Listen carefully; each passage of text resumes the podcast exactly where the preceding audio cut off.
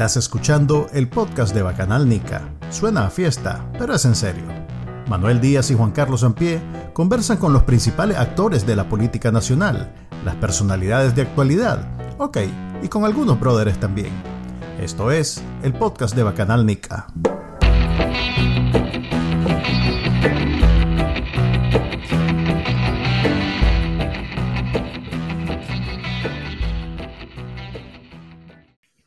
Bienvenidos a un episodio más del podcast de Bacanal Nica. Hoy tenemos un invitado de lujo.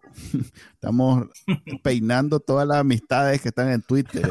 El día de hoy nos acompaña, bueno, Juan Carlos Ampie y el invitado especial Miguel Mendoza. ¿Cómo estás, Miguel?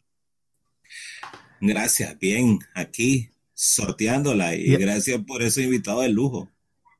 Y hay que destacar que Miguel, pues no solo es un gran cronista deportivo, sino que, al igual que Israel Levite, es un caballero de las redes sociales. Ah, sí, se me olvidó poner el, título. Es una personalidad de Twitter. Él es, él es un, influencer en el sentido positivo de la palabra. ¿Te acordás, Miguel, cuando vos le, decías que Twitter no, que no te gustaba? ¿qué, ¿Qué te parece ahora? Contame. Sí, pues Vos me dijiste que después me iba a agarrar rigio y que no lo iba a soltar, recuerdo eso. Pero es que yo no quería esclavizarme porque antes del 18 de abril mis redes sociales eran básicamente de deportes y este, ya tenía suficiente con Facebook para estar colgando noticias, posteando noticias. Y entonces yo miraba al resto que se dedicaban a, a poner, por ejemplo, en el béisbol inning tras inning y todavía lo hacen, o round por round. Y yo decía, es una locura, ¿para qué voy a estar poniendo round tras round si la gente está en la televisión? Y me parecía que era una falta de tiempo y esclavizante, pues, andar como siempre. Ahora eh, no puedo, no puedo estar sin Twitter desde que me levanto hasta que me acuesto. y Miguel tiene pues. casi 27 mil seguidores, oyeron, así que lo de influencer no es vano. A pulso, porque e, esa cuenta no tiene más de, de no tres años. no, no. Él no tiene troll center, nada de eso, ¿verdad, Miguel? Esa, esa, no, para nada. Nunca he comprado a cualquiera. Le enseño mi teléfono que si son comprados o no comprados. Y Facebook y también el Twitter te lo dice. Yo esa palabra de influencer la, le va Al, primero que se le escuché fue a, a JR. Eh, mm, Rexona me contrató para hacer una presentación como el, presentador, moderador de una actividad de, del chocolate después de la pelea primera con Rumbisay, en la que le robaron Nueva York. Y este fue en el Metrocentro. Y entonces yo creí que solo yo iba a estar ahí en el ring. Hicieron el ring, entonces me presentaron, llegó mucha gente a Metrocentro y me dijeron que iba a estar JR. Y JR de repente me dice algo en el oído, me dice, presenta la influencer. Y yo le digo, ¿las qué? Las influencers, ¿qué es eso? Le digo. Y, y llevó como a cinco muchachas, ellas son las influencers, me dice. Ah, la pucha. Sí, es que suena, como que fue en otra vida. Eh. Sí, sí, en serio, suena que fue, y fue en otra vida. Fue antes del 18 de abril. Como cuando la gente vieja dice antes del terremoto, como para hacer el límite de, que todo era diferente, pues. Tenés razón, ese es el terremoto de nuestra generación, probablemente. Sí. Aprovechando que te tengo, Miguel, y ya estamos hablando de estas cosas antes de entrar a hablar de política, me llamó la atención esa transmisión que hiciste de, la pelea del chocolatito, eh, aprovechándote de la, de la modernidad, de las redes sociales y de que no había una licencia que tenías que pagar para transmitir, ¿verdad? Eh, Pero es que no transmitir Fue una maravilla, aprovechando. Sí. O sea, vos salías siempre de espalda el video, pues. Exacto, si pongo video me lo bloquean, entonces era solo el audio. Entonces la gente lo que hacía era eh, verla, poner la imagen y si quería escucharte a vos y a este, se me escapó ahorita el nombre de, de la persona, de René. René, Pineda. De, René Pineda. Eh, entonces bajaba el audio y solo los ponía ustedes para escucharlos a ustedes, ¿verdad? Me pareció muy buena idea. Y... Sí. Es que nosotros íbamos a transmitir en el Canal 10 esa pelea y ya nos habían contratado a René y a mí. Íbamos a transmitir cuatro peleas, incluyendo la del Canelo, que fue contra Gildirín hace como un mes, después la del Chocolate y dos más. pero eh, a la gente que nos iba a contratar en el canal 10 le vino una orden de arriba que no, no, no nos necesitaban porque iban a poner el audio de ESPN. Entonces, querían que nosotros solo presentáramos y despidiéramos y yo particularmente no quise hacer eso, pues porque íbamos a pasar como payaso.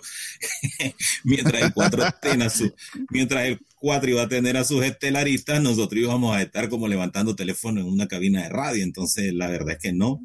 Y se me ocurrió hacer la transmisión por Facebook y en mi canal de YouTube y salió bien porque em, yo creí que se nos iban a pegar unos 100, 200, pero miro que teníamos 6 mil y en YouTube teníamos como 3000 y yo digo, ¿qué es esto? O sea, creo que eh, este, eso es el efecto de no querer escuchar eh, los medios oficialistas y la gente prefiere bajarles el volumen. Entonces aquí era o ESPN o Enrique Armas. Entonces la gente pues, que se conectó conmigo prefirió tenernos a nosotros.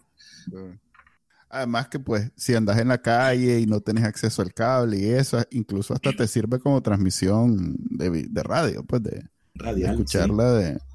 Eh, y en las transmisiones de radio, ¿ustedes tienen que pagar licencia cuando transmiten o, cualquiera la puede hacer? No, no, no hay necesidad. No, esas transmisiones se hacen piratas. Incluso nosotros nos hemos acostumbrado. Yo he ido a transmitir bastante boxeo a cualquier parte y también béisbol. Entonces lo hacemos medio pirateado ahí, medio escondido, ahí casi casi eh, en, un rinconcito que no nos escuche la gente que, encargada de los derechos o de o del promotor, porque ya nos ha pasado, a mí me ha pasado como en tres ocasiones. Una vez en Puerto, y te voy a decir, una vez en Puerto Rico me sacaron del estadio.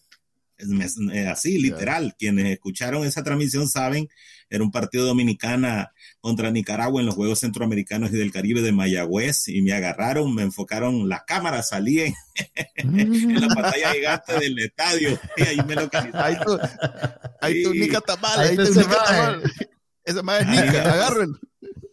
Sí, ¿Qué reacciones has tenido de qué reacciones has tenido de esta transmisión, Miguel? ¿Qué te, te ha dicho algo la gente pues que maneja los derechos y esas cosas?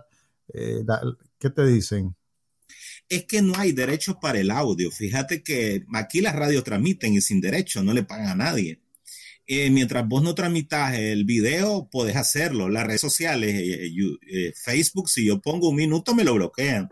Entonces la mm. idea era esa, René en pantalla, yo en pantalla, poner fotos y hacer la transmisión, nosotros viendo la televisión, pero dando el servicio del audio.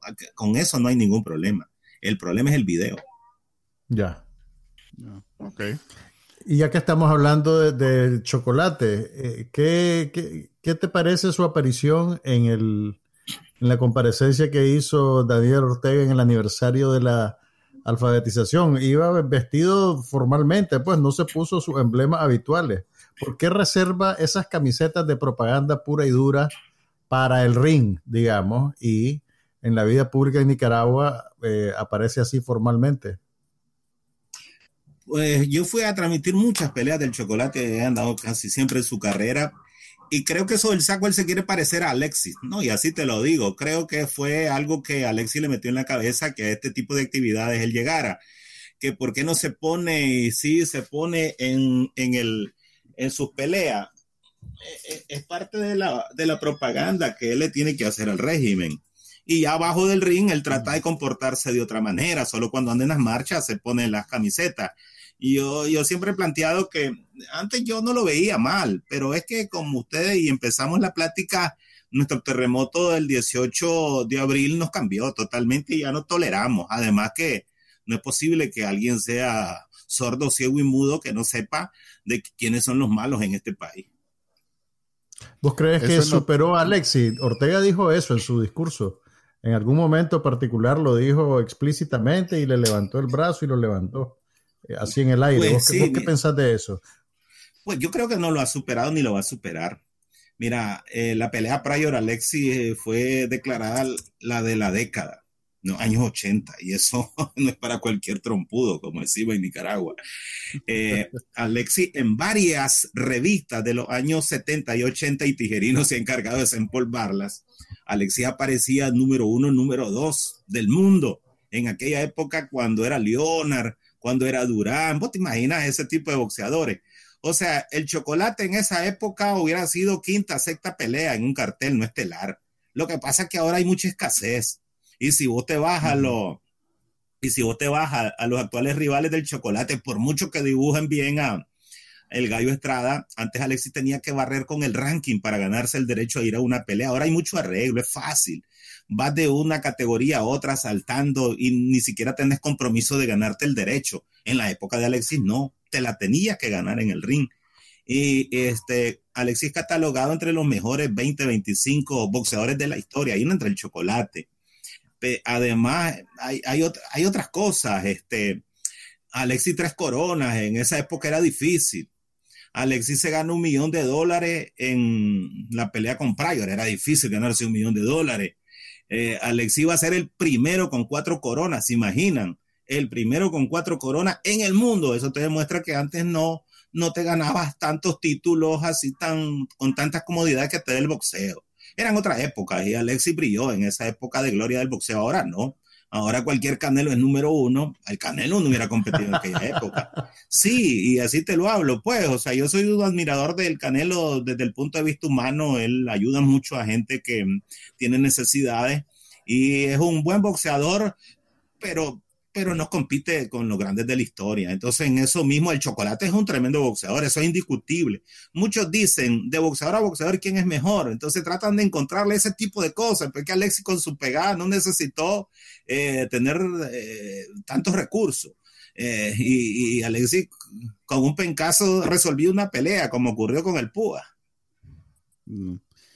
Eso creo yo también, y ahí entro en un, en un tema que sí domino, porque de, de, de deportebol yo no sé mucho, eh, pero sí sé de, de, entretenimiento, de contenido y, y, la explosión que hay hoy en día en todo aspecto. O sea, incluso si, no nos pongamos a meter Netflix, esto y lo otro, todo lo que tiene que ver con pelea, o sea, ahora está, además del boxeo, el MMA, eh, eh, está eh, un bueno, la lucha libre que es más teatro que otra cosa, pero eh, eh, es, digamos, competencia. O sea, hay un montón de opciones que, por ejemplo, los chavalos de ahora, gente que yo en algún momento me gustó el boxeo y lo seguía, lo que veo es que los...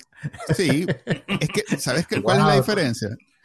Uno nunca deja de conocer a las personas, Miguel.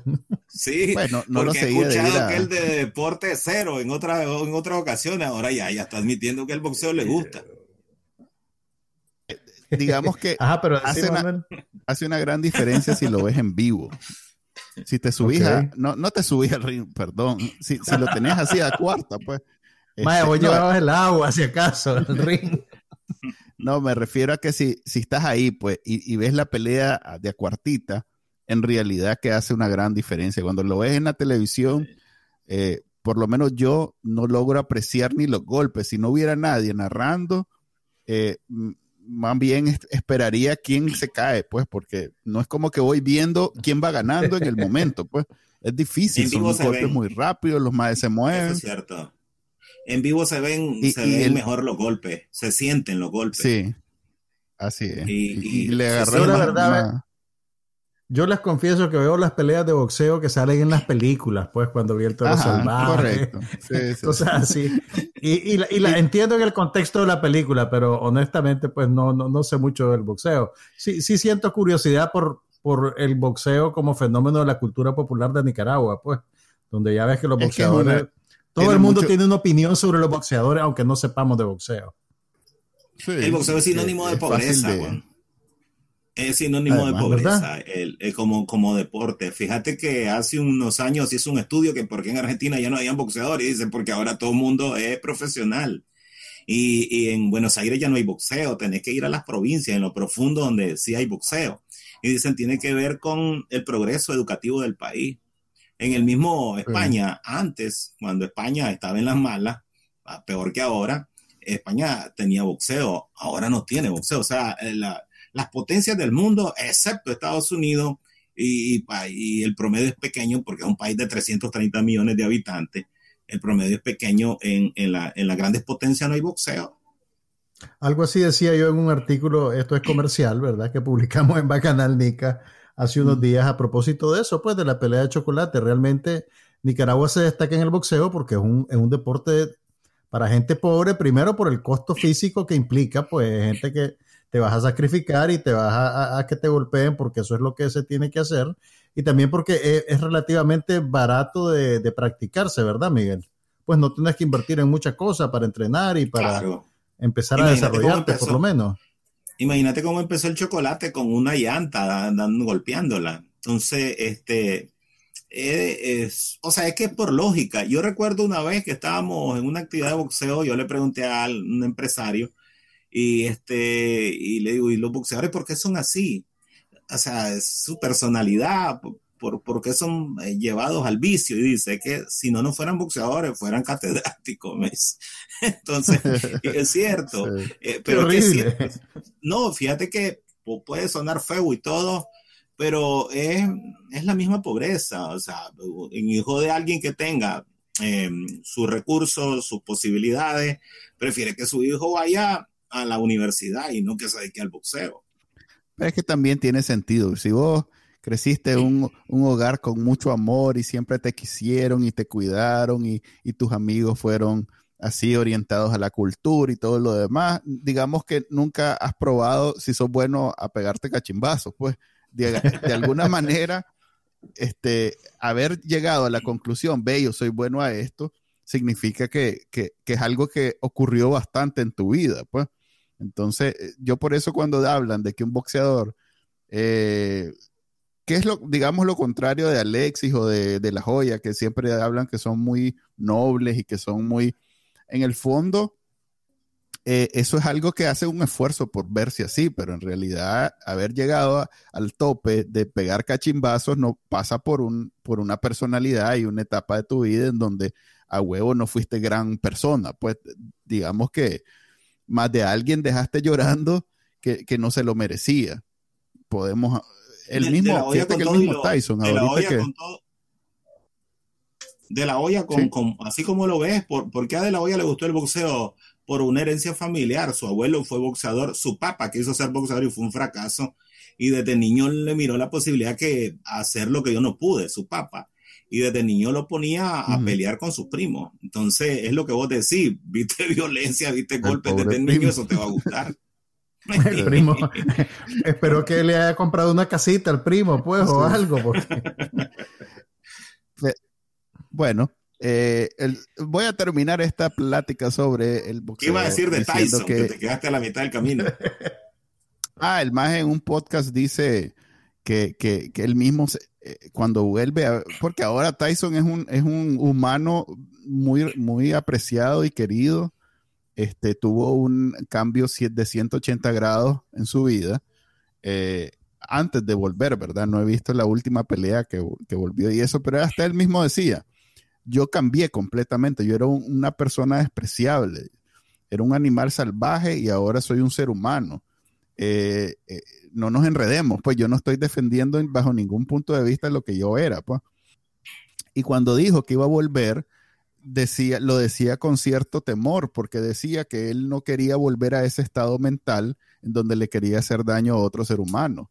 Eh, y, no sé en qué terminó, pues no sé si peleó, no sé si ganó, no sé si ahora volvió a, retirarse, pero recuerdo que salió en, en, las noticias que yo sigo, que no son de deporte, como el Maje habló de, de ese cambio en la mentalidad entre un boxeador activo y alguien que, que, ya no tiene que ver nada con el, con el boxeo. Pues.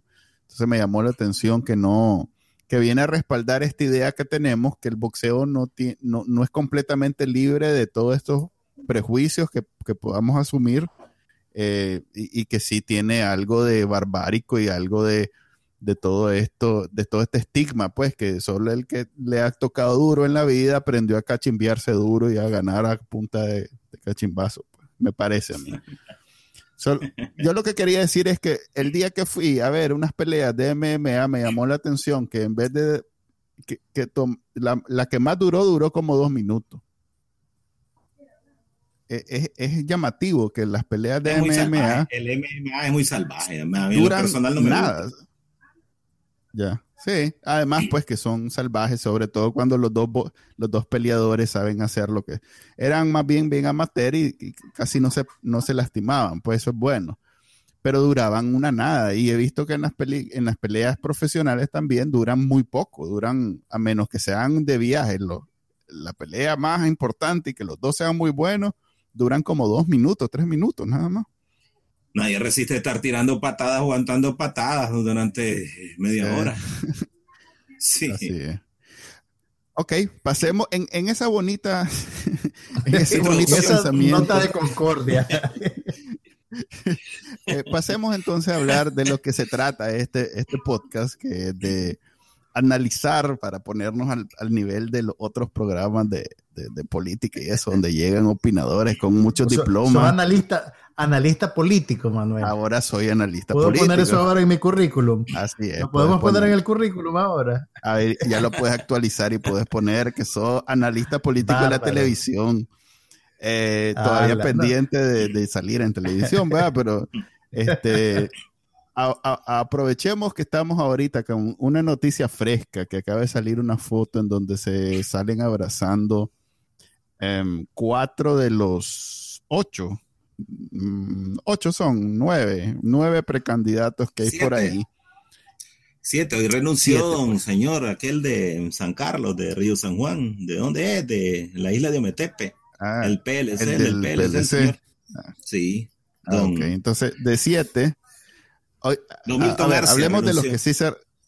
Milton Hablemos de los que se reunieron. En algún lugar de Managua se reunieron Miguel Mora, Félix Maradiaga, eh, José Juan Sebastián, perdón, y eh, George, George Enrique, ¿verdad? Eh, este, ellos cuatro, de hecho, tres de ellos son candidatos de la coalición y uno de ellos, Juan Sebastián, es candidato de la Alianza Ciudadana.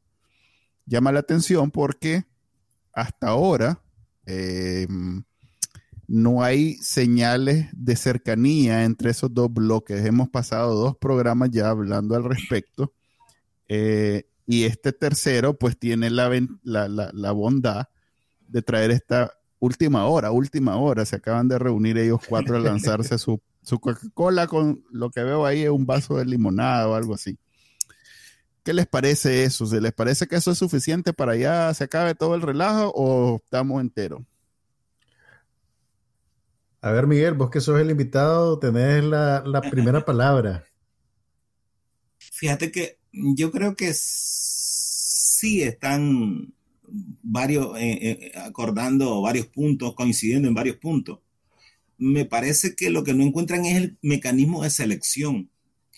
Y, como eh, a mí me gustó hace una semana que se dio la noticia que C por L, por ejemplo, invita de manera individual a la UNAP, invita al movimiento campesino, invitó al PRD, eso indica que está superado el asunto de que vos sos MRS, vos sos de izquierda, que está superado el factor ideológico.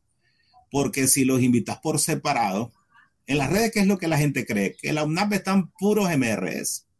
Y cuando se por él hace la invitación para que se reúnan y este grupo dice, no, si quieren reunirse con nosotros, vamos en bloque. Creo que ese es el pegón que hay que superar.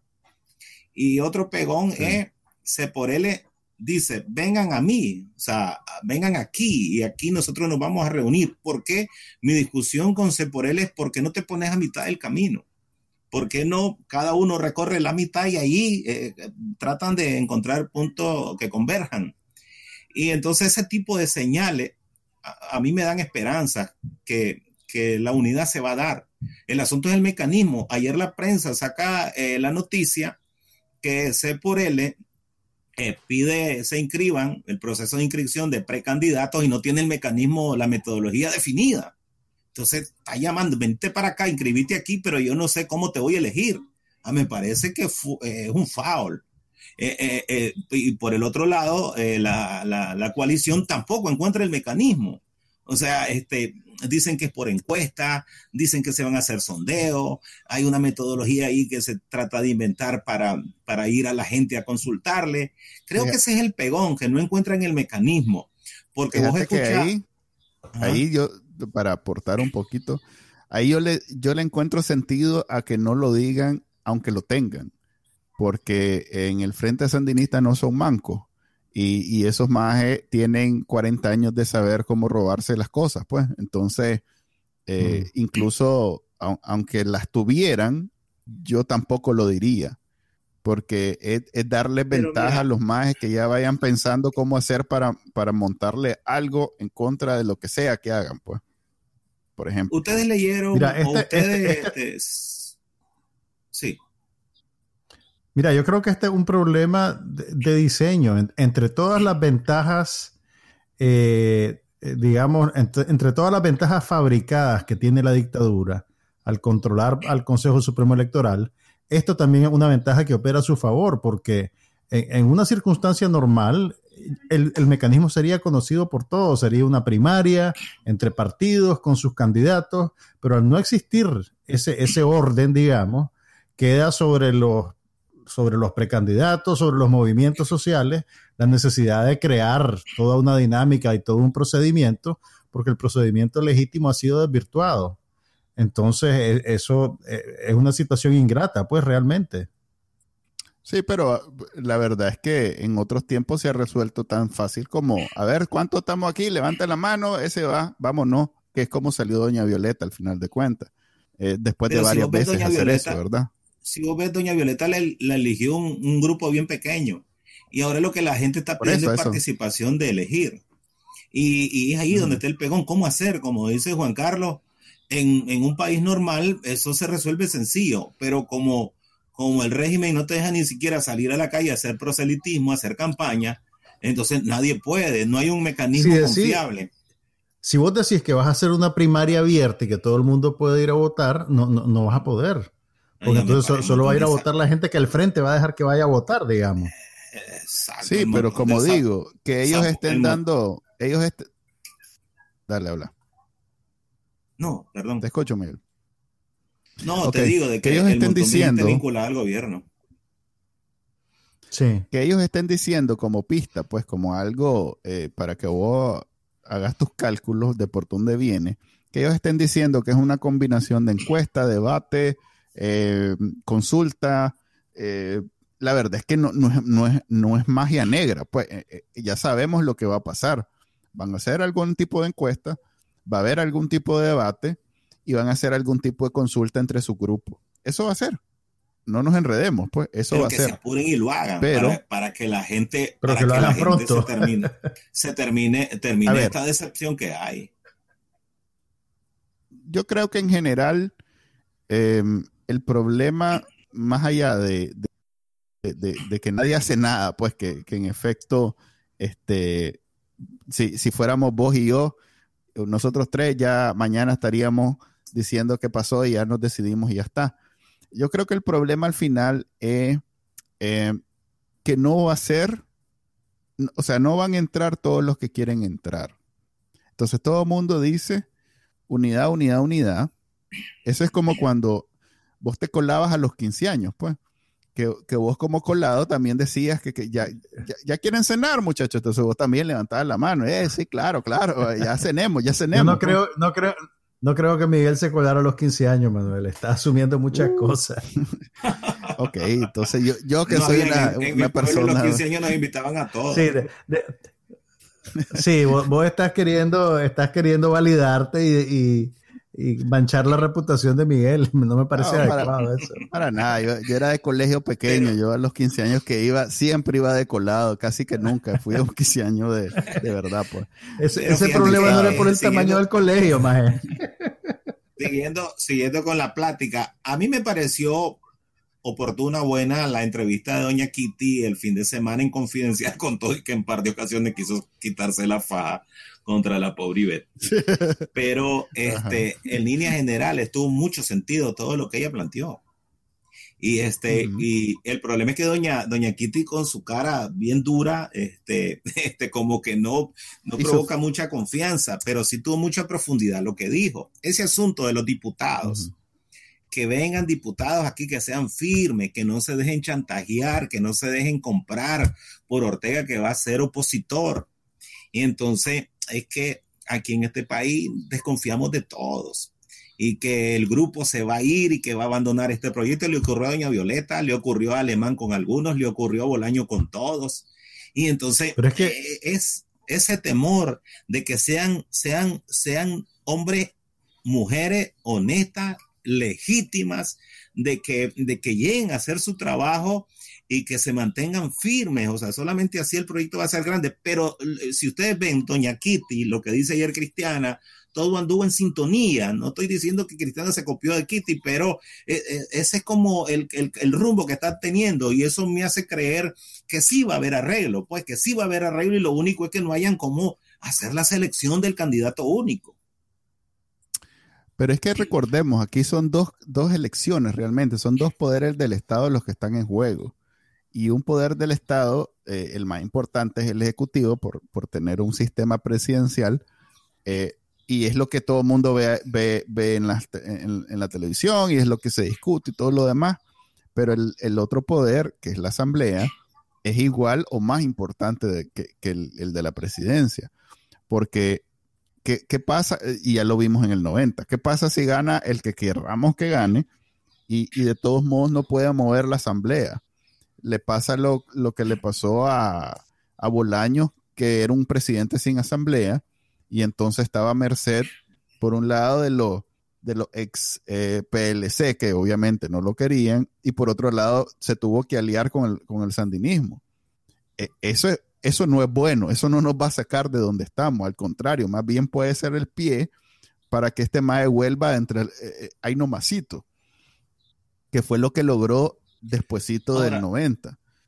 Ahora, yo creo que lo fundamental Mira, el problema es, el problema es que ese, ese, es un riesgo asumido, porque mientras más amplia sea la, la unidad que querés tener, más susceptible sos de tener gente que flaquee pues a la hora de, de definir su alianza o que sea susceptible Correcto, a, precisamente a influencias de, de, de, alguien que tiene superioridad o que, es digamos que tiene más poder.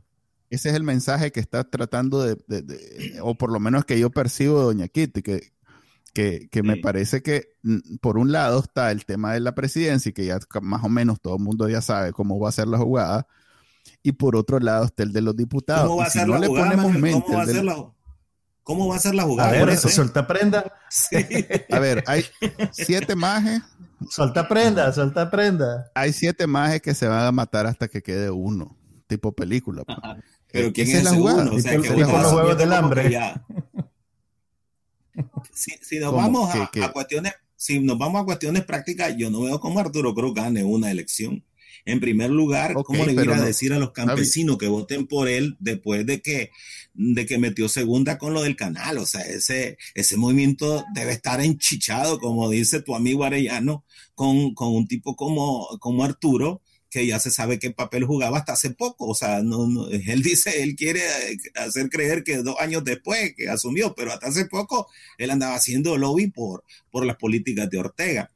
Pero, pero este, yo, yo, yo quiero des, eh, apuntar eh, otro aspecto, y es que yo soy de los que creo, y lo he puesto en mis redes, que si no hay reformas electorales de Valdir a votar. Yo por lo menos no, o sea, yo por lo menos no voy porque sería lo mismo. Hay gente que dice, vamos a votar, eh, es la oportunidad que tenemos, o sea, ¿qué oportunidad? O sea, sin reforma, el mismo Consejo Supremo Electoral, los candidatos de Ortega, eh, o sea, Ortega no va, a, no va a contar los votos. Entonces, eh, por, por, mínimas que sean las reformas, hay que arrancársela. La fundamental es la observación internacional y nacional. Entonces, si Ortega no da nada, yo por lo menos ese día me quedo en la casa, porque yo, yo voy, a, voy a llegar al convencimiento que el que participe ahí es para co coger lo que Ortega le ofrezca, pues. No, hombre, eh, ahí sí estamos mal, porque yo en las, en las que ha, en las pasadas y en las antepasadas, uh -huh. que, que, que, han echado ese, ese estigma, pues, de, ay, el que va a votar, eh, me acuerdo que era la, la Mónica, la, la, que en algún momento... No, la Mónica fue la anterior. Mónica, por eso digo, sí, o sea, estoy hablando mira, de dos elecciones pasadas, en donde exacto, hubo el, ese discurso de no vayan a votar, no vayan a votar. Me parece a mí, primero, eh, cuando sos demócrata y crees en la democracia, así todo está en contra, se supone que el voto es a lo que aspira y es lo que, es lo que te da la democracia y es lo que tenés que usar. Pero ¿por quién eh, vas a no votar? como si que decidís que no. Bueno, pero, pero en unas elecciones eso como es lo las que del hacen 2016. Ellos. Eso es lo que en hacen unas elecciones ellos. como las del 2016, hace... con Byron Jerez, bueno, yo con tengo, Pedro Reyes, te... con Carlos Canales, con Alfredo César, eh, con Maximino Rodríguez. O sea, ¿cómo, ¿cómo, iba a ir a votar yo en las últimas elecciones? O sea, ¿para qué? Entonces, si llegamos a eso okay. mismo, porque Ortega dice que va a inhibir a todo el mundo, si llegamos a eso mismo, eh, con, inhibiciones, no dejan participar a la verdadera oposición, eh, no hay reformas electorales, entonces es la misma jugarreta de Ortega. No lo estoy negando, pero yo tengo una responsabilidad como demócrata y, como creyente de la democracia que yo voy a ir. Es como cuando vos vas a, apoyar a tu selección. Es, como cuando vos, vas a apoyar a tu votar. Dale, perdón, se habla, habla. Ok, es como cuando vas a apoyar a tu selección independientemente si son los mejores o no son los mejores. O sea, no es un, no es el All Star pues el que vas a apoyar. vas a apoyar un poco. A ver, vas a apoyar a los chapiollos de toda la vida, a, los majes que ya sabes que van a perder, porque pues, digamos que Nicaragua no, no, no gana muchos campeonatos mundiales, y, y de todos modos, eh, como crees en el deporte y crees en la dedicación y todo lo demás, entonces vos vas y cumplís con tu papel. Y mi papel como creyente en la democracia es ir a votar.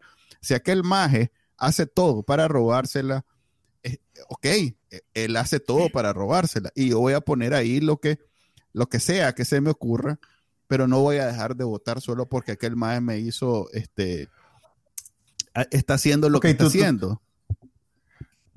Tu, punto entonces es que vos cumplís con tu derecho y obligación de votar y si se lo roban, la responsabilidad es completamente de ellos. Eh, Algo así, ¿no? Así es siempre, aunque no se, aunque no vaya a votar yo, no vaya a votar nadie, eh, que se lo robe es culpa del MAE que se lo roba, no es culpa Pero, mía. Mira, yo, yo, me, yo me inclino un poquito más hacia la posición de Miguel. Yo creo que si no hay garantías, si no hay observación, si no hay eh, eh, las, todas las condiciones que, que se están pidiendo, eh, pues realmente creo que eso sería validar lo que el mamarracho que Ortega va a hacer, pues. O sea, no, no, no, te estoy diciendo que voy a hacer una campaña para que... ¿Perdón? Porque estás votando. ¿Te parece que estás apoyando que el MAE se les robe? De alguna manera sí. O sea, es, un, es un este, este, este, es otro problema, o sea, este, este es parte del problema, que esta situación nos pone ante un dilema imposible. Pues vos crees en la democracia, no es pero ¿qué pasa, ¿qué pasa si la democracia... No, es prueba, de que es imposible es que vos y Miguel tienen posiciones completamente encontradas. Mi punto es, ¿qué pasa con la democracia?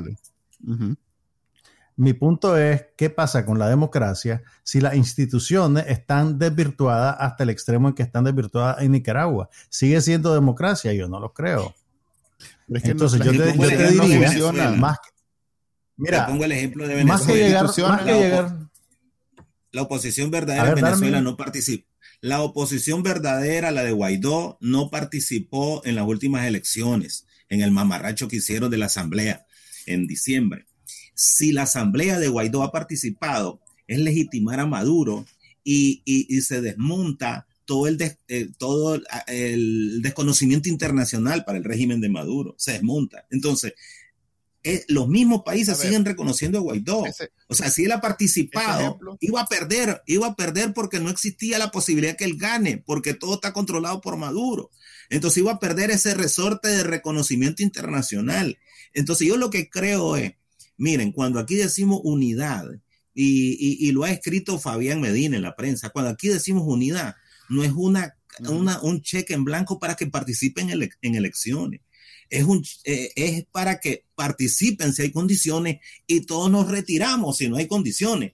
Porque ustedes se imaginan Ortega compitiendo contra Byron Jerez, contra Canales, contra el PLC, eh, contra ALN. Entonces, que eh, a nivel internacional el tipo este no va, no va a engañar a nadie.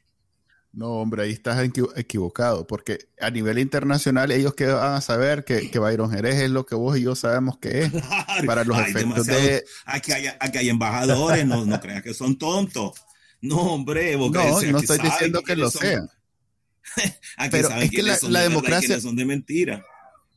Pero es que la democracia no funciona así. La democracia funciona a partir de, a ver, compitieron dos, ganó ese maje, ese maje ganó no, no, a ver, a menos que de plano corra solo, ahí sí no hay discusión, no hay manera de, vender ese, ese, ese paquete, pues.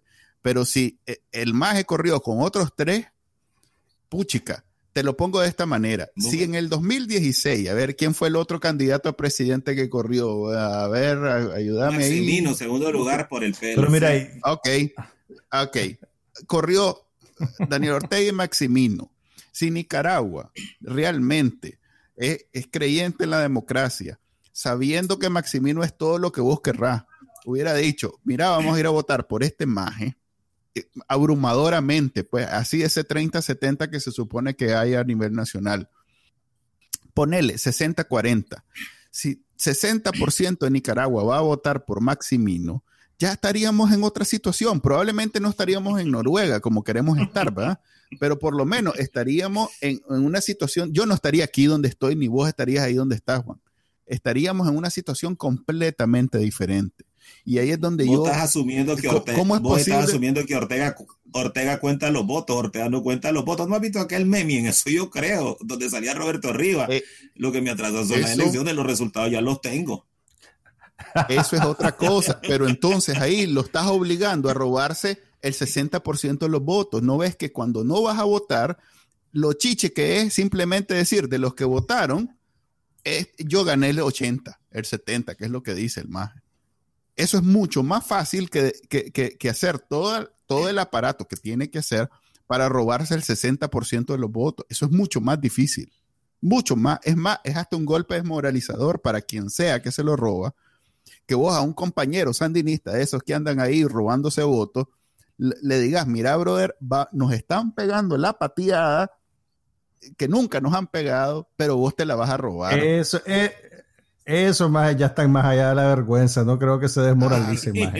Son, duros ustedes. Se desmoralizaron hace, hace dos elecciones, tal vez, pero ya, ya está el tiro del partido, ya saben que tienen que usar el borrador. Mira, poner unos ceros más aquí, unos, unos por allá. Hubo un momento en el 2018 que hasta el más sapo, el más, es más, pongámosle nombre, eh, eh, el, que, eh, el, el, dueño de la radio donde trabajaba Miguel, el Chele Grisby la, la Tirsa Science, o sea, esa madre no es verde porque se echa cremita en las mañanas y en las noches. Esa madre salió diciendo, muchacho. Un saludo a Tirsa Sáenz que nos está escuchando ahorita. Muchacho, yo creo que en realidad se nos pasó la mano, compañero, porque están matando chavalos. Esos chavalos no tienen culpa. Esa maje. O sea, y nos pongamos en el plan. Por eso, pues, pero ya cuando se calmó la cosa, la magia, el plato de comida no se juega. Pero lo que te estoy diciendo es que si vos en una elección votás por el más zancudo que querrá, el que, el que de plano vos ya sabés que es recontra zancudo, ese mae como presidente, hasta el más sumiso, le dice a Nero Ortega, mire comandante, yo ahora soy presidente, así que ahora yo voy a mandar. Sabe, ¿Quién sabe? me río, demasiado, demasiado inocente.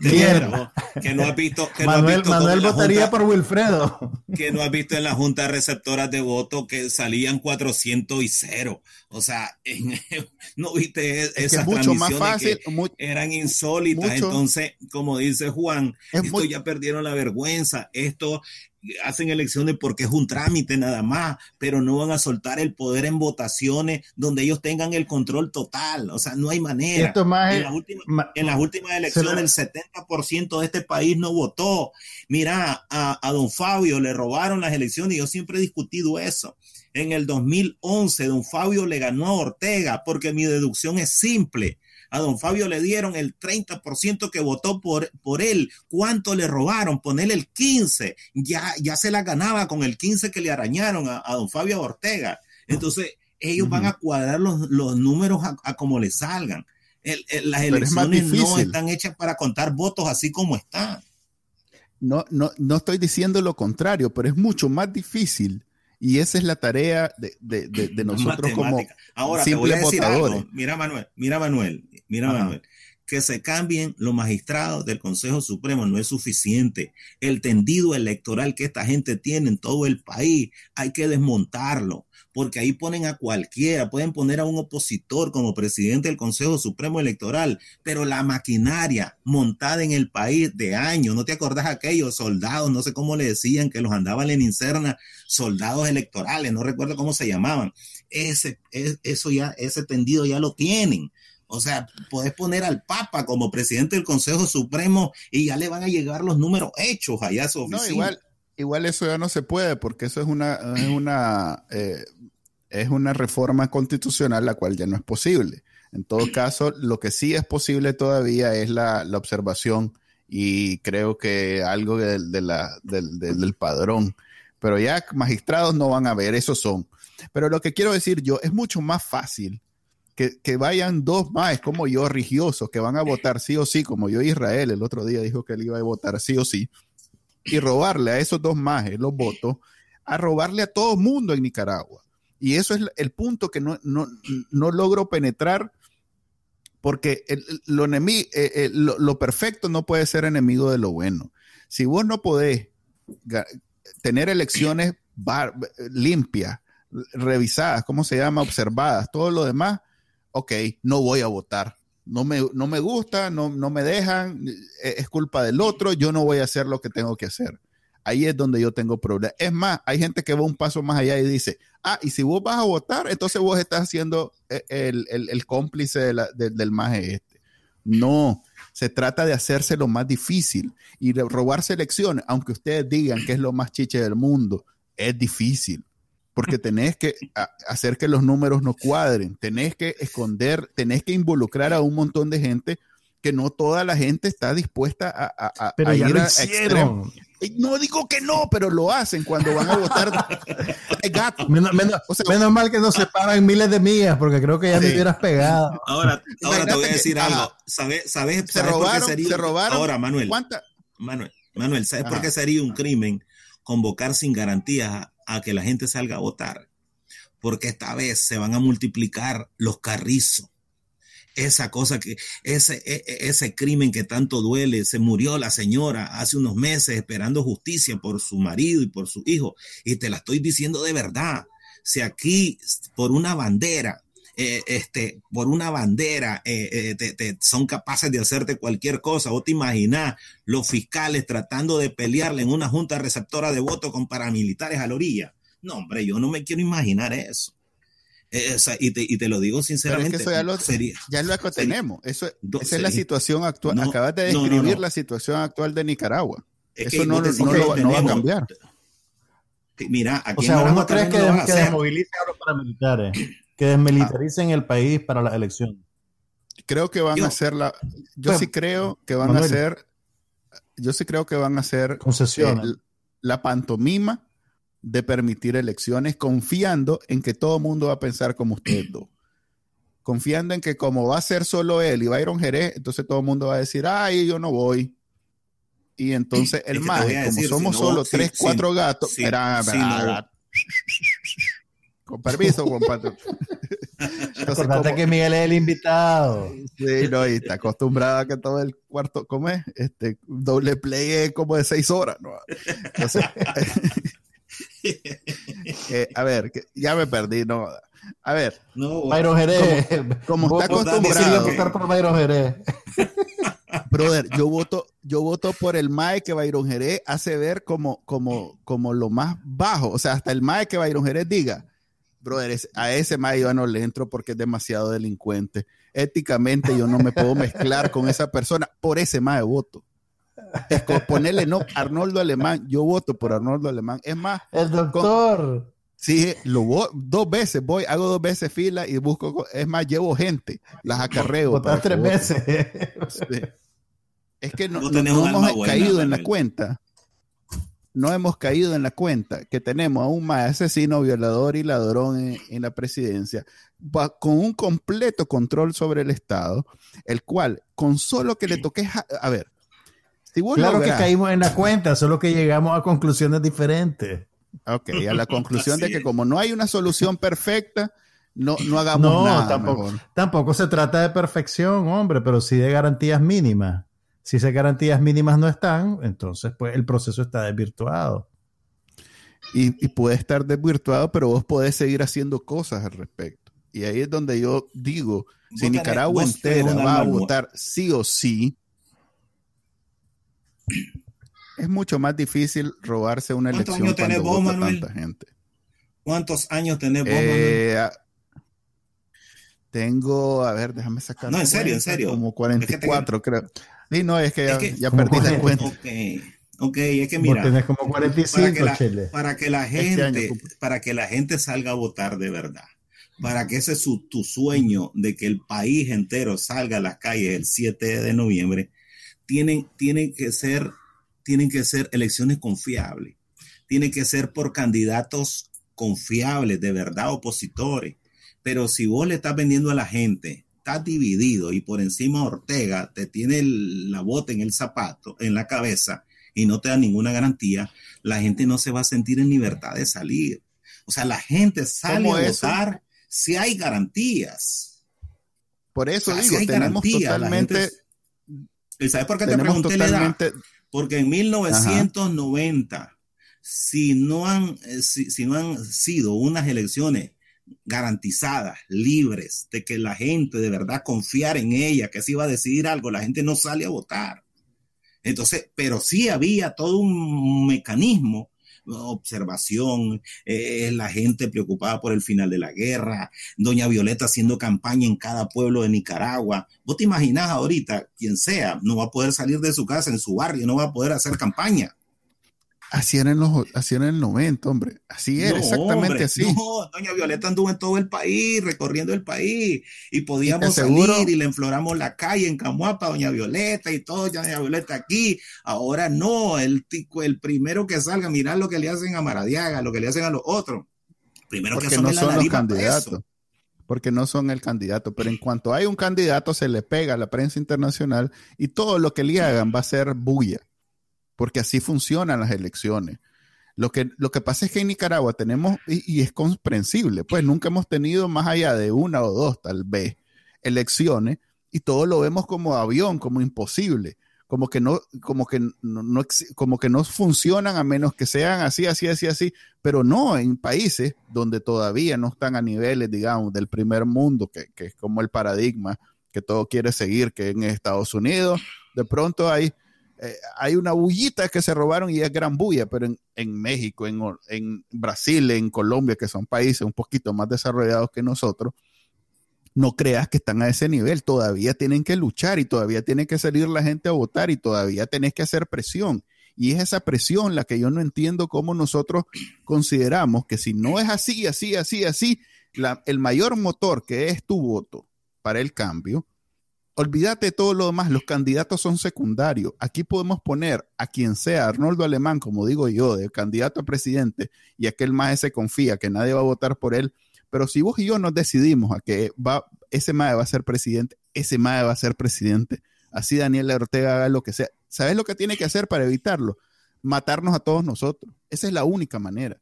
Porque una vez que e, es masivo, que tenés que involucrar, porque no creas que todos esos MAES que se roban la, la, junta receptora, la JRB, eso que decís vos que de 400 puso cero, ese maestro ganó su premio, pero no está en capacidad de darle premio a toditas las juntas receptoras de votos de Nicaragua, sobre todo cuando es un gane tan volumen monumental como de mil a uno, de 500 a, a, a 300 todavía. El compañero con el pollo frito se conforma, pero si vos llegás y decís, mira, las votaciones son mil a uno, te la tenés que robar en todas las juntas de receptoras de votos. Yo te, yo te aseguro que va a haber, e incluso dentro del sandinismo, gente que va a decir, hombre, yo por un pollo frito no voy a hacer semejante vulgaridad. Pues.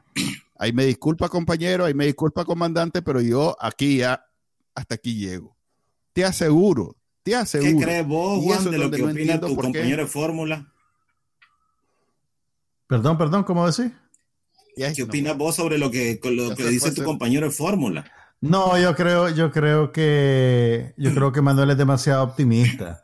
Yo creo que ya se robaron varias elecciones, no, no tienen por, ya tienen el manual, tienen el aparato opresor, tienen los premios, las zanahorias y los garrotes.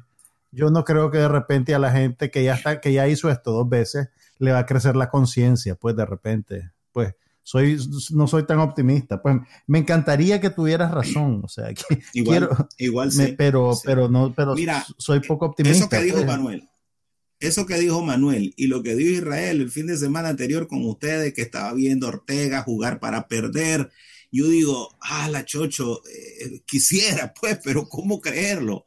Entonces, son, son situaciones, eh, esta gente no sé si ustedes leyeron lo que escribió Oscar René sobre la cantidad de dinero que se lava aquí en Nicaragua. Esta gente no quiere dejar eso.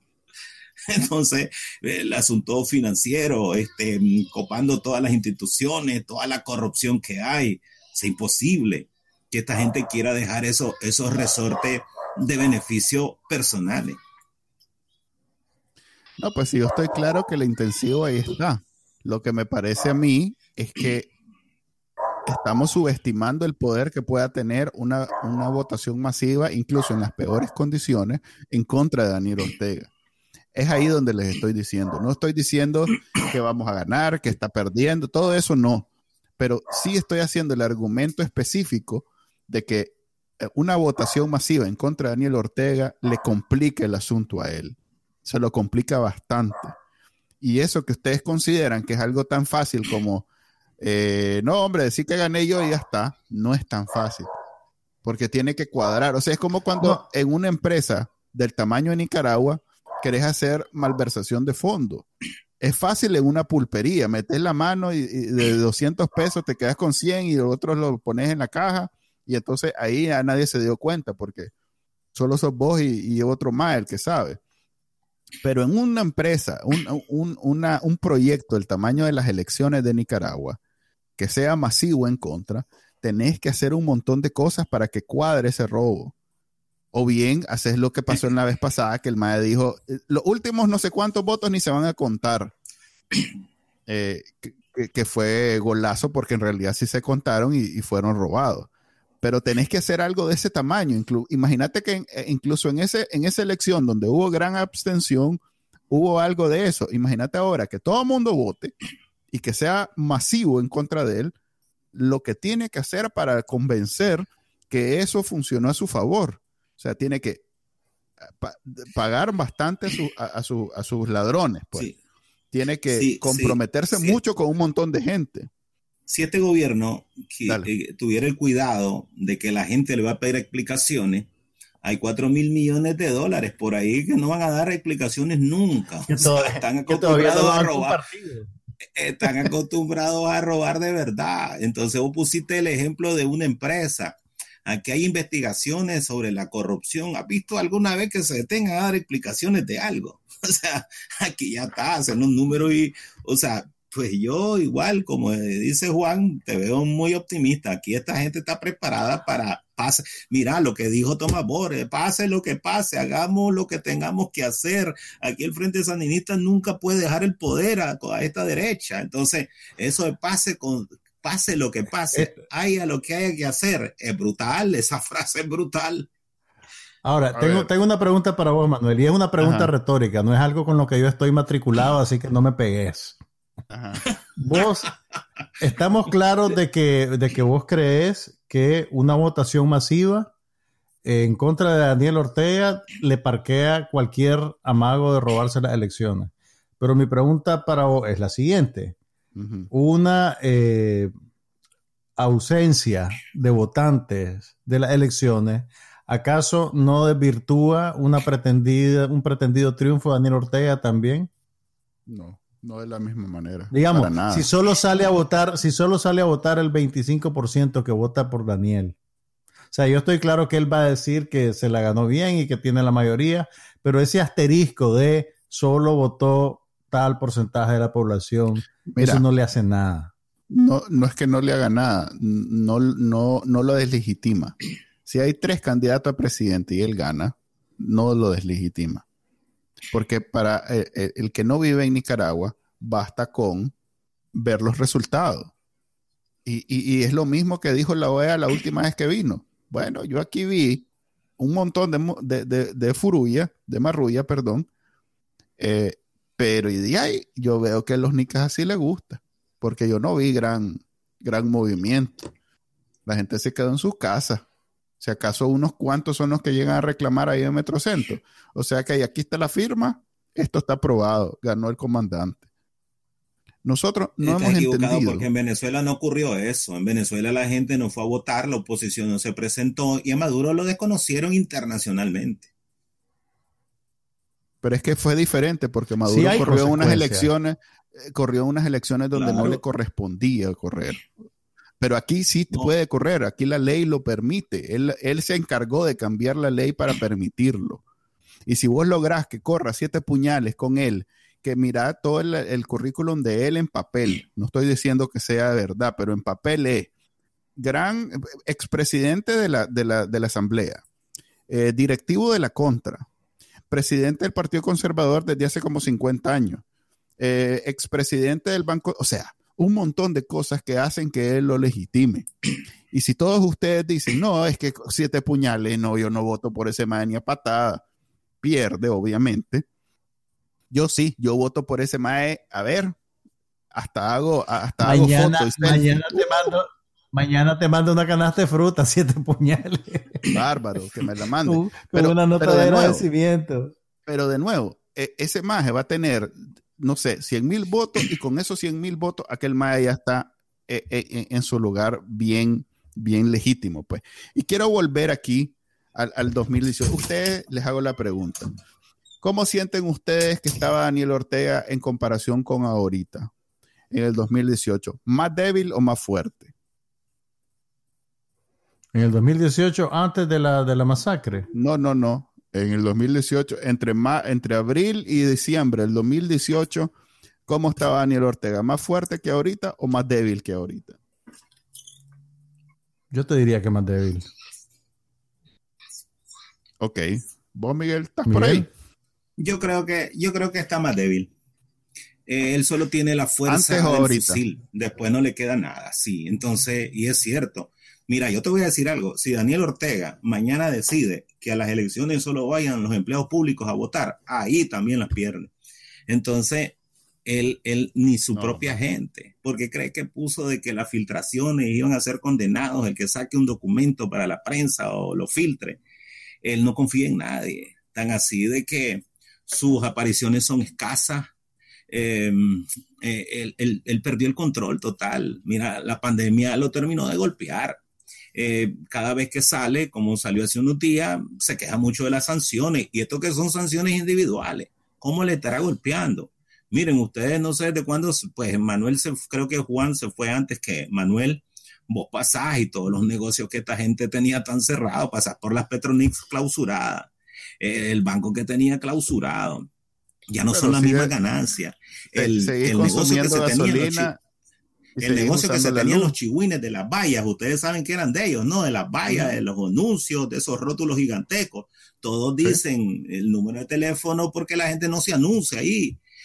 Eh, los estadios, que te hablo de algo pequeño, pues. Entonces, todo, todas las ganancias que esta gente tenía se le fueron al diablo. Esa, Pero esas ganancias se les acabaron. ¿Vos pensás que ahorita está más débil que en el 2018? Mucho más débil, claro que mucho más débil. Sí, hombre, claro, debe estar, asustado por, debe estar asustado por lo de ayer de los senadores que van a introducir esta ley. Debe estar asustado por eso. El ejército se preparó y ahí dijo y metieron una ley para decir que son lo único, eh, la única fuerza armada de Nicaragua legalmente establecida. Entonces, para tomar distancia de los paramilitares. Esta, esta gente debe estar muy asustada con el dinero porque, porque se les está acabando. Si no, no le subieran tanto a la gasolina si no, no le subieran a los impuestos. Eh, aquí, aquí vivir se convirtió en algo carísimo porque los salarios tampoco eh, lo suben, ¿no? Entonces hay un descontento general. Vos le subís el 3 o el 4%, el salario mínimo de los trabajadores es una burla, porque aquí la vida se te sube cada día. Ok, pero entonces no logro hallar conexión entre... Eh, y déjame reformular la pregunta. A ver, ¿vos crees que ahorita Daniel Ortega tiene más o menos miedo de perder el poder que la que tuvo en el 2018.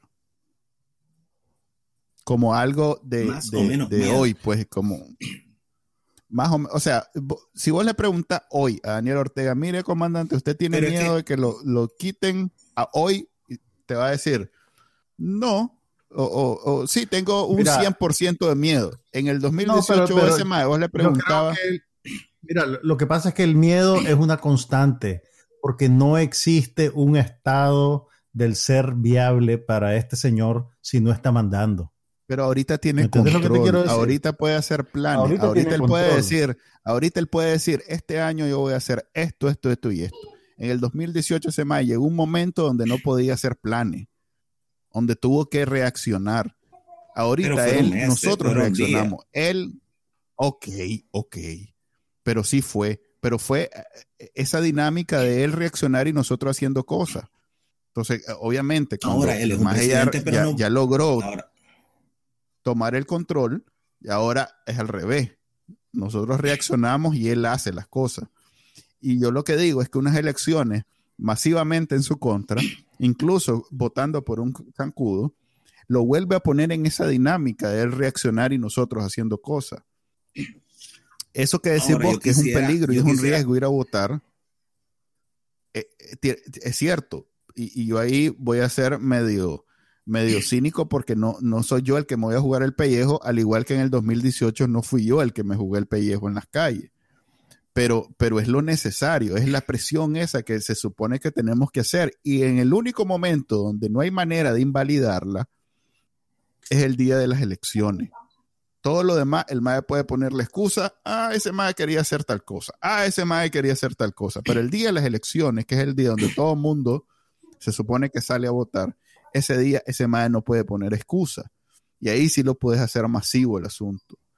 Y entonces lo pones en una Ahora, situación una- ahora una complicada a reaccionar. ahora, vos que hiciste la pregunta, ¿cuándo tenía más miedo? Yo creo que Ortega está convencido que él no gobierna este país. Ellos, ellos no lo gobiernan. Ellos, ellos se sostienen por el, por el asunto de las armas, pero que gobiernen. Por eso. Que la gente les haga caso. No, que aquí. pero esa es este, una un distinción. eh, esa es una distinción bien este, co- cosmética para él. O sea, acordate que viene de la guerra civil. Para él era suficiente con que no lo sacaran, no lo saquen a balazos del poder. E- Esa idea de que él, él está haciendo. A ver, ¿podés vos apreciar en dónde está su gobernanza? Yo no lo logro apreciar. O sea, yo- ese mayo lo veo haciendo discursos y haciendo maniobras políticas. Más, más nada. Todo lo demás No. lo hace alguien más, lo hace un tecnócrata o lo hace la vieja rimada, pues. Pero nada más, eh, o sea, esa idea de que el maje gobierna nunca ha sido así. ¿Cuándo ha gobernado? ¿Cuándo ha, ha- cuándo ha, ha tenido políticas? ¿Cuándo ha tenido eh, un, proyecto para Nicaragua? ¿Cuándo? Si es pura consigna y pura, pura, Demagogia. Sí, no, no- nunca ha sido gobernante realmente. O sea, e- e- este es un maje que con solo estar en el poder, él se da por satisfecho. ¿Ya? Que, que no, lo que no gobierne realmente, a él le, va, le da igual mientras se mantenga en el poder y pueda seguir haciendo eso- esos discursos. Pero, Eso pero es. no creas, él no, él, no- él- él no solo es eso, él tiene una familia y cada uno tiene una participación económica en varias estructuras del país que a ellos les interesaría que esto se estabilizara. Este, no creas, ellos están perdiendo Ajá. mucho dinero. Yo me imagino que los hijos Sí. deben estar preocupados porque va a llegar un momento que no van a poder pagar toda la estructura gubernamental. Entonces, lo- empezar- eh, empezarse a bolsear ellos con el dinero que ya tienen de cualquier forma lo han adquirido. Entonces, es un golpe. Yo no creo que, que, que los chihuincitos estén tan satisfechos como va avanzando el país. Antes del 18 de abril, Pero los estaban en el chihuines- cielo. O sea, las entradas eran monstruosas. Pero, Aquí las empresas estaban los bajo el chihuines- control y tenían que pagarles unas, unas coimas enormes. Ahora eso ya se acabó. Así es. Y, los chihuines están claros que el, eh, el- a, a- papi lo que le gusta es el poder y que si se gasta todo su dinero en, el, en mantener el poder, es, la- es, es para lo que consiguió ese dinero. No es como que fue acumulando porque quiere vivir en París, eh, como vivió Rubén Darío en algún momento este, escribiendo poemas. Para él, la única razón de acumular dinero es mantenerse en el poder. O sea que si se lo gasta haciendo eso, se lo gasta haciendo para lo que lo consiguió. Allá esos maes que puedan estar sufriendo porque van a volver a, los tiempos donde no, no eran grandes empresarios y no eran millonarios. Eh, ese es problema de otros. El problema de él es cómo no se baja de la silla. pues. Y yo lo que pueda hacer en a, a favor de que él se baje de la silla es lo que yo considero que deberíamos hacer. Y si ahorita no podemos sacar la bandera, no podemos marchar, no podemos hacer esto, no podemos hacer lo otro, algo que sí se va a poder hacer el, 20 el, noviembre de este año es ir a votar en contra de él. Eso sí se puede hacer. Aunque él después con eso haga algo, pero va a ser más difícil si van a votar 3 millones de nicaragüenses, por ejemplo. ¿Vos, vos no votarías entonces, Miguel? ¿Cómo está la cosa en, hablarnos a nosotros los exiliados? no, yo lo que creo es que sin garantías, sin un candidato, si la oposición decide ir, yo voy a votar. La oposición de verdad. Si, si, va, si van los del 2016, los que vos has mencionado, los, los Alfredo César, los PLC con su gente, yo, yo no, o sea, eso, eso es un voto en saco roto, porque vos tenés la esperanza que sea contra quien sea. Eh, pero esa gente necesita poner fiscales en todas las juntas receptoras de voto. ¿A quién va a trabajar por, por partidos zancudos? Van a trabajar en... Eh, y además los fiscales son los mismos de la dictadura. Está más que demostrado.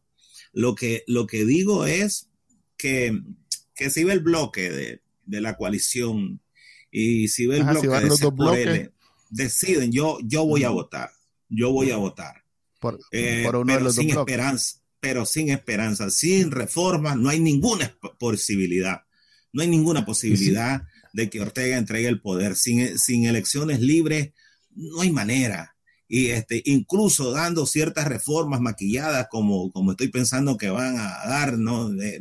que, no cambiar para no cambiar mucho, eh, tampoco, o sea, yo no lo veo soltando el poder, este, eh, él se quiere morir allí, como vos decís, una vez le hicieron una entrevista, ¿cuándo va a dejar el poder? Y dijo, mi mamá se murió a los 100 años, está pensando en llegar a los 100 años ahí.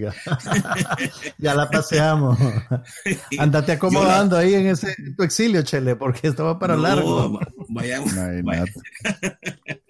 no, pero me, gusta que Manuel tenga esperanza, pero yo lo veo difícil.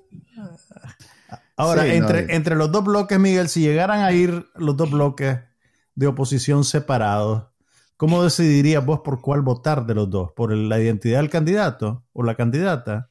Sí, por la identidad del candidato. Yo, este, yo siempre lo he dicho y lo repito, y, aunque Manuel me presentó como un simpatizante de un sector, pero yo creo que los dos mejores candidatos que hay en la oposición se llaman Félix Maradiaga y Juan, Juan Sebastián Chamor. Creo que esos son los mejores. solo, solo hace falta con escucharlos, hombre, para escuchar sus planteamientos. Entonces, este, donde vayan ellos, yo me voy a decir por, por votar por uno de ellos. Eh, yo, yo no, este, me han convencido, ¿no?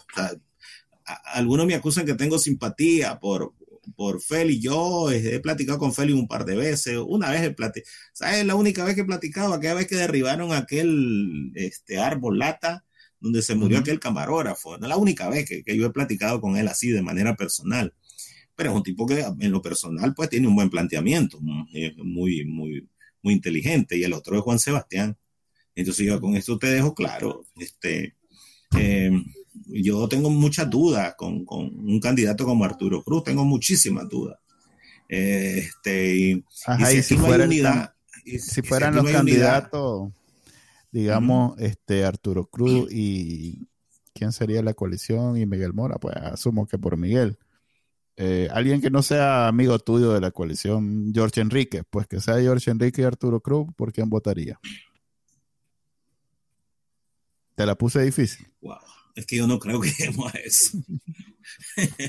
yo no creo que no creo que lleguemos a eso, con todo el respeto que se merecen, pero no creo. O sea, estaríamos haciendo las cosas al revés.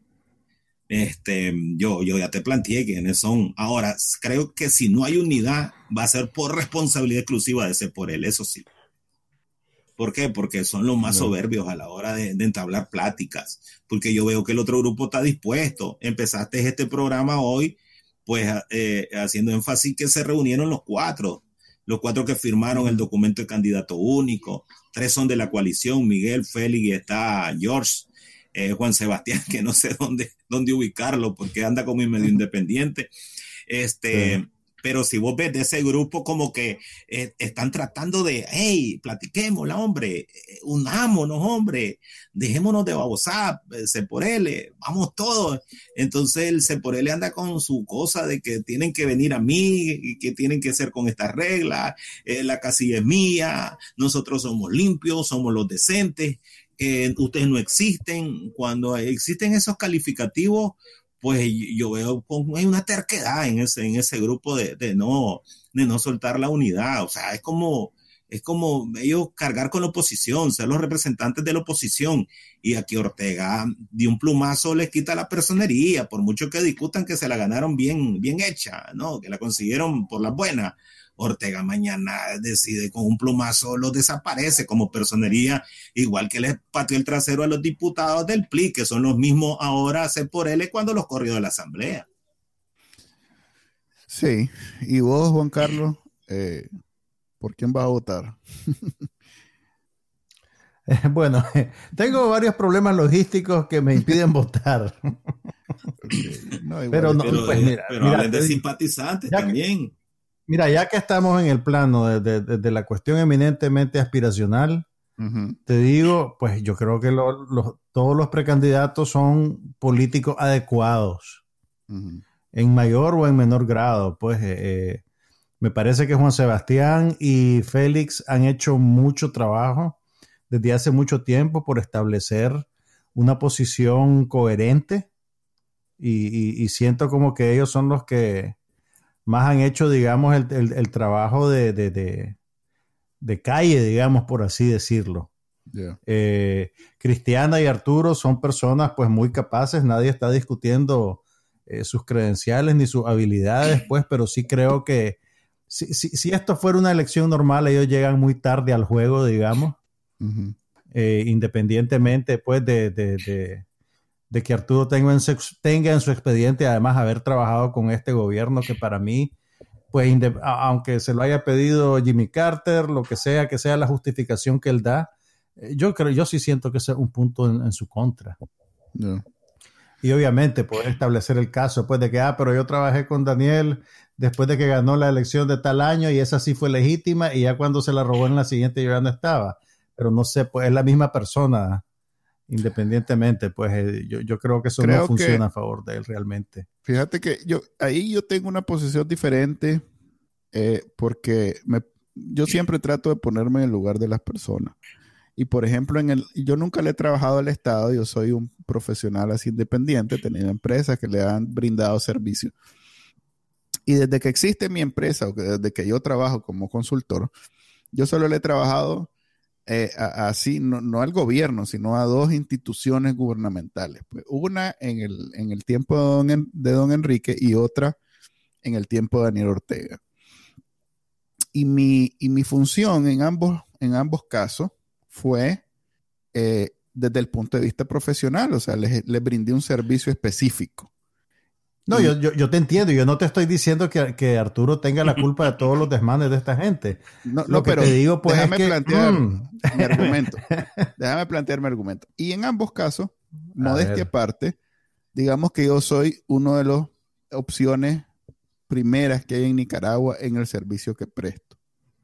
Entonces, si bien es cierto que no, no me sentí muy cómodo trabajándole a ninguno de los dos gobiernos, con don Enrique en realidad no tengo nada en contra, es más, me parece uno de los mejores presidentes que hemos tenido, tomando en cuenta que pues solo hay dos realmente, don Enrique. Entonces, en realidad no tuve problemas con trabajar con él, pero puedo entender que, si tuviera problemas, a ver, que no fue una cuestión de, amiguismo o de, o de, conexión o de, de compatibilidad política en realidad fue que me contrataron porque a la hora de contratar a alguien que hace lo que yo hago, no hay muchas opciones. Y ahí es donde yo logro entender mejor por qué cuando dice este mi tío Arturo que lo contratan a él, es siempre desde el punto de vista que a la hora de tener un, embajador en, en Washington que pueda no solo ser el representante del gobierno de Nicaragua, pero que además pueda lograr administrar esas relaciones que de entrada no van a ser buenas porque es Daniel Ortega, puedo ver cómo no tenés muchas opciones. Está Arturo Cruz y quién más. Si acaso, ¿quién ha sido un buen canciller así que pueda ser alguien como Siete Puñales? Puede ser otro. No, mira, a ver, yo te entiendo y probablemente si al final resultara que Arturo Cruz es el candidato de oposición unificada y yo estoy en Nicaragua y puedo ir a votar, tal vez votaría por él, pues, pero lo que te quiero decir es que entre el universo de, precandidatos que hay, eh, eso para mí es un punto en contra de él, que no lo tiene ninguno de los otros candidatos. No lo tiene la Cristiana, no lo tiene Félix, no lo tiene Juan Sebastián, no lo tiene Miguel, no lo tiene eh, George Enríquez, ¿me entendés? Entonces, si estoy comparándolo entre ellos, para mí eso está en la columna que va en contra de Arturo. Si querés, por motivos súper antojadizos de mi parte, pues, pero para mí esa, esa asociación, insisto, no creo que él sea culpable de las barbaridades que ha hecho Daniel Ortega, pero, pero no sé, yo creo que terminás pagando un costo reputacional por la gente con la que vos trabajás, ¿me entendés? Aunque seas completamente inocente, pues. Es una, es una cosa totalmente emotiva e irracional, si querés. Pero, alguna vez, ahí, ahí, está, pues. Miguel, ¿vos alguna vez has hecho algún trabajo para algún gobierno? pues el asunto ahorita de publicidad, el asunto ahorita de publicidad, algunas instituciones, ¿no? Este, que daban anuncios, pero a mí me cortaron desde hace años, pues no había manera. la gente dice que yo era sandinista y que le trabajé más. Este, sí le, traba, sí le hacía publicidad, ellos me buscaron, la gente del ejército tiene varias empresas. Yo, le, yo les hacía eh, publicidad, tres de ellas, durante año y medio, dos años estuvimos. El 18 de abril, este, ellos cortaron la relación, se acabó. Eh, pero mi trabajo era anunciar, yo anunciaba una empresa constructora, o sea, vaya, la empresa constructora es la mejor, eso es. Eh, una vez, eh, pues eso, eso. Cuando estaba Nicho en la alcaldía, una vez, ya cuando este entró Alexis Argüello, yo para nada, nunca volví a dejar una oferta ahí, pues porque yo había criticado a Alexis llevar, era como medio descarado, ¿no? Eh, yo no iba a comentar eso. Otro sí, hay un cronista ahí que se la da de opositores. Alexis se burlaba de él, pues me está volando riata, dice, aquí está en mi oficina. Pero eh, eh, ese tipo de cosas yo las traté de evitar, ¿no? no, me pueden decir que había una carta, ¿no? A estas instituciones. Eso, eso sería, ¿no? Pero lo que digo es que mi trabajo era de publicidad, yo en ningún momento era, era una cuestión política. Ok, ya llevamos una hora y, el compromiso con Miguel es de una hora de, sí. lo único que, quería apuntar, aquí metido. Sí. Lo, lo, lo, que quería apuntar de Arturo es que no solamente él trabajó como embajador, sino que él anduvo vendiendo el proyecto del canal mientras los campesinos eran maltratados.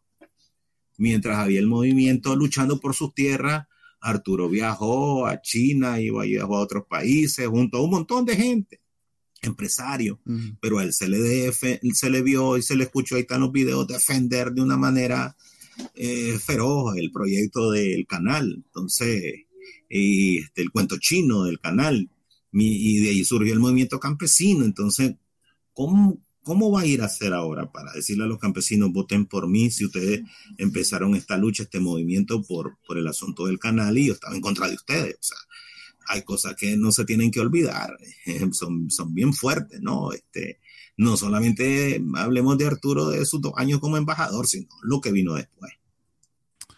Ahí yo también tengo un comentario, pero ya, ya defendí suficientemente a Arturo por hoy. Lo vamos a dar en esa, en esa. Además, tu, tu, vínculo familiar te hace difícil tomar distancia crítica. Fíjate que, que, debo decir que yo le digo tío y primo dependiendo de la edad a un montón de gente que no todos son realmente familiares míos. Yo sé, hombre, te, estoy haciendo un chiste. Pero, vos sabés cómo es la familia y mi madre que, que pues, digamos que desde que se retiró ha tenido más tiempo disponible para hacer otras actividades logró llegar en, las ramas del, árbol genealógico a una bien pequeña y bien delgada, en donde aparentemente sí existe la posibilidad que, de que, tu tío Arturo sea tu tío. No mi tío, pero pariente muy lejano. Porque mi abuelo era Morales Cruz. Ah, eh, Miguel, va para Telcormi, va para Telcormi el día. Era el, doctor Manuel Morales Cruz.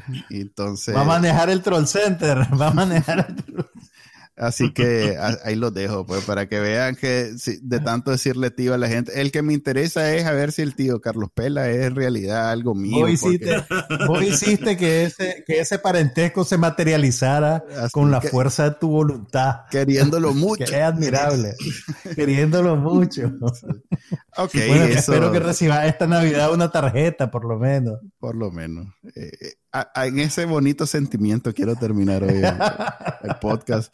Gracias, Miguel, por, por, perder tu tiempo aquí con nosotros y por tu opinión. Gracias, Miguel. Por no, ustedes, gracias por invitarme. Vale, pues. Y vos, Juan Carlos, feliz, feliz Navidad. Feliz cumpleaños. Ojalá pueda llegar. Gracias, gracias. Al próximo año, gracias a la vacuna. Gracias, gracias por poner en evidencia mi edad. No he dicho cuánto Felicidades, Juan. Digamos espero que, se, espero se cumplan los deseos de Manuel y tu próximo año sea en Nicaragua. Gracias, Miguel. Un abrazo y, bueno, me despido de todos ustedes por esta ocasión. Nos vemos, Manuel. Nos vemos y este fue el podcast de Acanónica. Bye.